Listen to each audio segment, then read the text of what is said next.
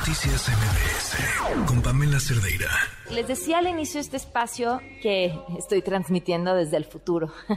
y estoy en León, Guanajuato. Y les decía que estoy transmitiendo desde el futuro porque sí me parece un verdadero oasis la oportunidad de hablar de lo que está y de lo que viene, de lo que puede ser, de aquello en lo que nos podemos convertir y, creo que todo México necesita escuchar ese tipo de información. Le agradezco a Olivia Denis García Muñoz, le doy a secretaria de Gobierno del Estado de Guanajuato. ¿Cómo estás? Bienvenida. Muy bien, Pamela, encantada de que estés hoy aquí y de que el auditorio conozca lo que se está haciendo bien en Guanajuato. Vamos a hablar de varios temas, pero, pero sobre todo sí me gustaría poderle transmitir a quienes nos están acompañando cuál es esta idea de transformarse en el Valle de la Mentefactura.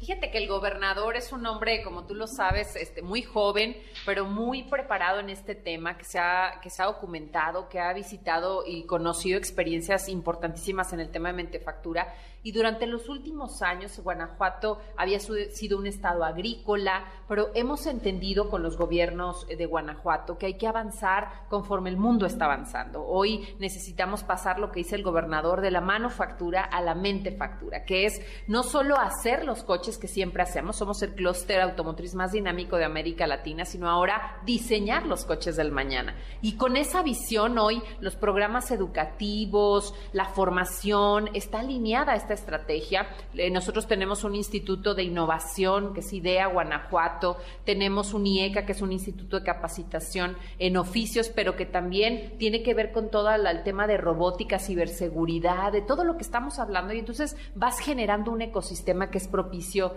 para un evento como este y además para detonar esta industria tan importante del 4.0. Qué interesante, porque además implica tener un proyecto y aspirar a que se le dé continuidad hasta, o sea, en el papel, en la idea, en el proyecto, cuántos años para llevar o para llegar hasta ese lugar que quieren sería? Este es un proyecto de largo plazo. La verdad es que los últimos 30 años en Guanajuato hemos entendido que un gobierno no va a funcionar bien si no tiene proyectos que traspasen las administraciones. Son seis años de administración y si el siguiente gobierno cambia radicalmente la visión, cuesta mucho trabajo. Y es lo que pasa hoy en el país en general y en muchos gobiernos. En Guanajuato durante 30 años hemos seguido una ruta. Hay planeación, somos pioneros en materia de planeación. Hay instrumentos, no son ocurrencias, sino es cómo visualizamos el Estado a futuro, hacia dónde lo queremos llegar, llevar e irlo construyendo todos los días. Entonces creo que eso ha sido muy positivo, hemos avanzado mucho y todo el proyecto y el programa de gobierno está alineado a ello. Oigan, y tengo que decirles que además Livia Denis es la primera mujer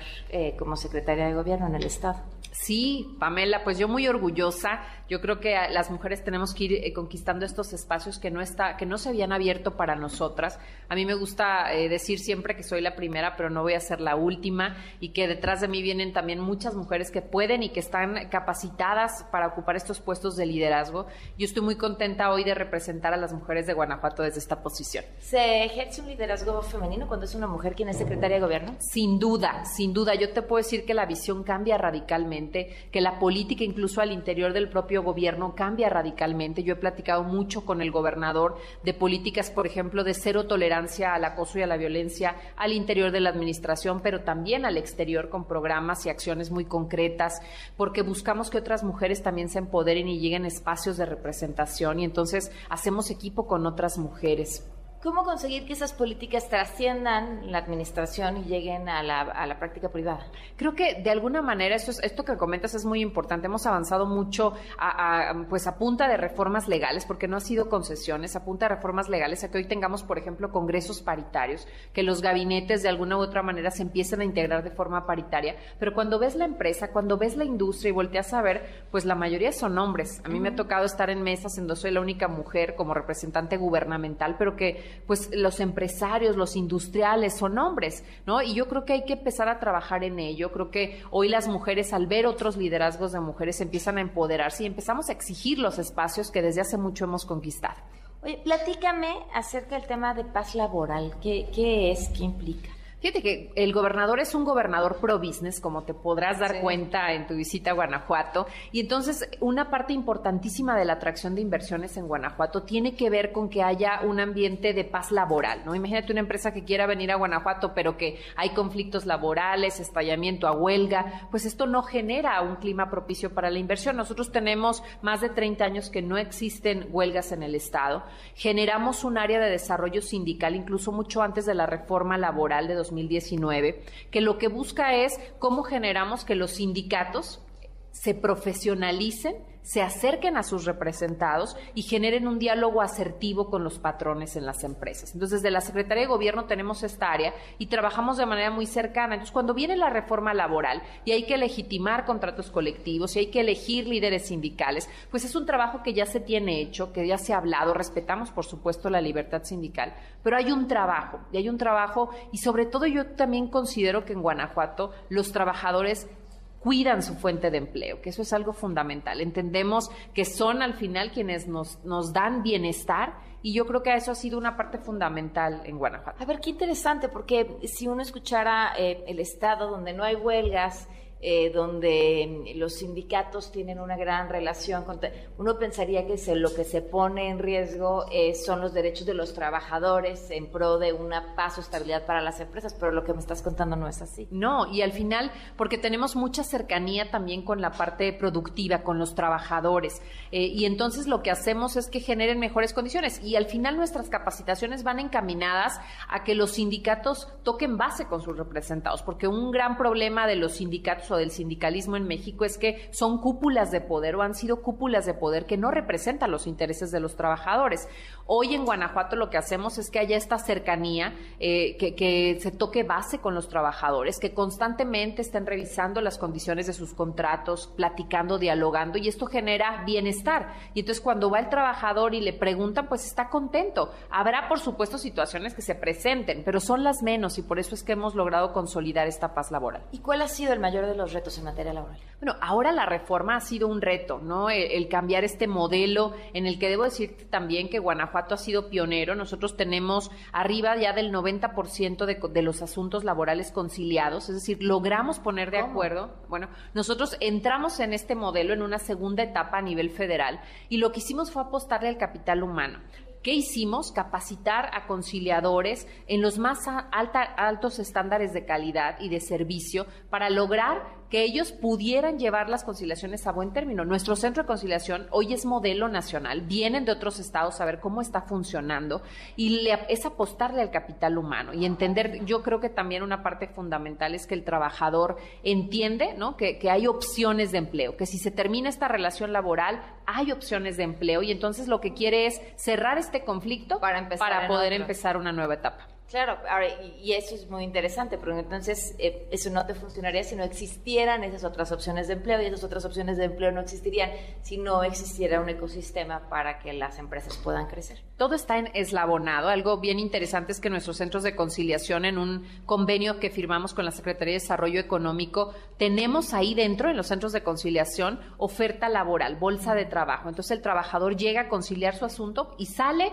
y ahí hay opciones de trabajo y entonces de manera inmediata puede conectar con empresas públicas y privadas y eso es bien interesante y nos ha generado un buen modelo que hoy buscamos también que se replique en, el país. La chamba de una secretaria de gobierno es eh, comunicarse, lidiar, trabajar todo el tiempo con todas las partes que conforman un Estado, con los distintos municipios.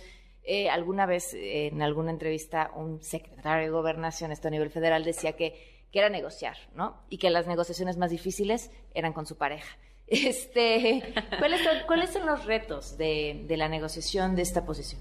Pues hoy día esta posición es una posición que, lo que busca generar es gobernabilidad y eso pasa, por ejemplo, por actores políticos de oposición, actores en el Congreso, otros poderes y yo creo que la clave fundamental es diálogo y apertura. Yo lo que te puedo decir es que yo entiendo la política como un ejercicio de diálogo permanente, en donde todas las voces deben estar garantizadas. Puedes coincidir o no. Hay ocasiones en las que te sientas con un actor, con un liderazgo, eh, y pues a lo mejor la postura no la compartes, pero lo importante es que sea escuchado, ¿no? Y dar alternativas para que todas las voces escuchen. Nosotros tenemos un trabajo muy cercano con todos estos actores y eso va generando pues esta estabilidad que yo te puedo decir que se da en Guanajuato y que nos ha permitido transitar de manera ordenada y que aunque haya diferencias con el gobierno, pues nunca son irreconciliables porque entendemos que hay algo superior a ello. Era lo que te quería preguntar porque hoy en estos tiempos pareciera un reto todavía mucho más complicado. Estamos encontrándonos en momentos en los que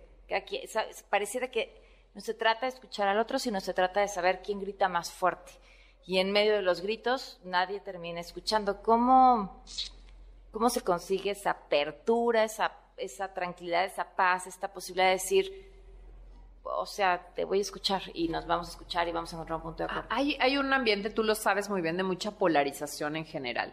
En Guanajuato yo lo que te puedo decir es que también hay una gran participación ciudadana, que creo que hoy hablamos de muchos logros que hemos, que hemos alcanzado desde el gobierno, pero nada de esto sería posible sin la participación tan activa que tenemos de la sociedad. Como en ningún otro lugar, me atrevo a decir, los ciudadanos se involucran, participan, levantan la mano para estar ahí en, en los consejos, en las organizaciones, de manera incluso pues altruista, sin ninguna retribución. Y creo que eso también a los funcionarios públicos, a los que estamos hoy en un cargo de representación, de designación, pues nos ponen la mira del ciudadano y el ciudadano nos señala, oye, siéntate, necesitas ponerte de acuerdo, hay que ver por Guanajuato. Y entonces muchas veces estas posiciones irreconciliables de oposición, eh, de diferencias en un Congreso, pues eh, se ponen de lado cuando hay un proyecto de mayor calado que es Guanajuato.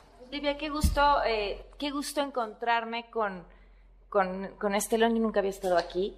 Em, no me voy a perdido. me voy a ir sin la guacamaya, eso no está bien. Pero me va a dar me va a dar una razón para regresar. Eh, muchísimas gracias por acompañarnos. Te vemos pronto de regreso y nos va a dar mucho gusto que pruebes esta guacamaya que es el platillo tradicional aquí en Leo. Perfecto, muchísimas gracias. Gracias. Noticias MBS